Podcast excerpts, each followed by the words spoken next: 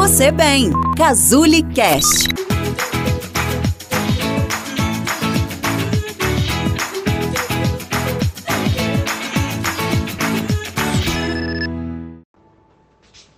Oi, aqui é a Isa, nutricionista da Cazuli, e esse é o episódio 13 da websérie Você tem fome de quê?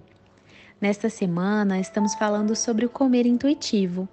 Ele tem 10 princípios básicos e hoje eu vou te contar mais sobre dois princípios para você colocar em ação. Vamos lá?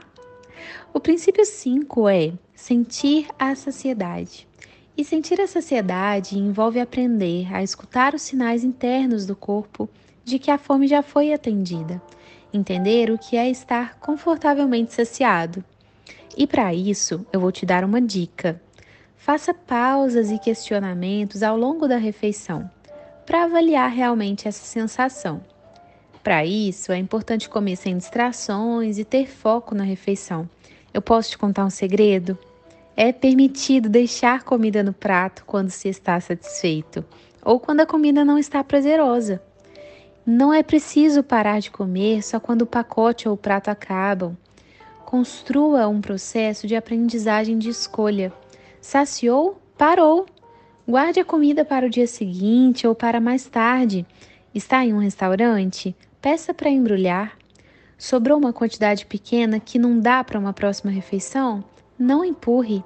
Congele ou complemente com algo a mais na próxima vez que for comer. Não desista. Aprender a sentir a saciedade e os outros sinais internos do corpo é um processo e pode precisar de treino. O princípio 6 é descobrir o fator de satisfação. É preciso aprender a encontrar também satisfação por meio da comida e não apenas usá-la para matar a fome ou para se nutrir. O comer também pode satisfazer as necessidades socioculturais e emocionais, incluindo ficar feliz e satisfeito com o que se comeu.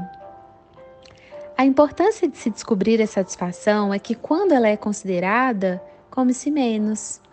Para tanto, é fundamental identificar o que realmente se quer comer, prestando atenção nas sensações que a comida desperta, que são sensações diferentes para cada pessoa, em termos de sabor, textura, aroma, aparência, temperatura, volume e pensar também na sensação corporal que uma comida pode provocar, tanto boa, de sentir-se plena e feliz, quanto ruim, sentir-se estufada ou estufado.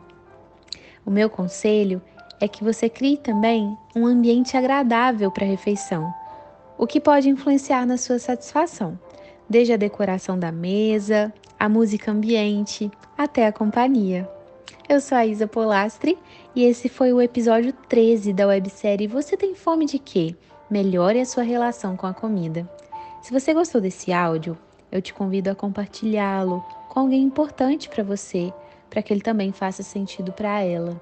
E para conhecer um pouco mais sobre o meu trabalho, você pode acessar www.casule.com/isa Polastri. Tchau, tchau e até o próximo áudio.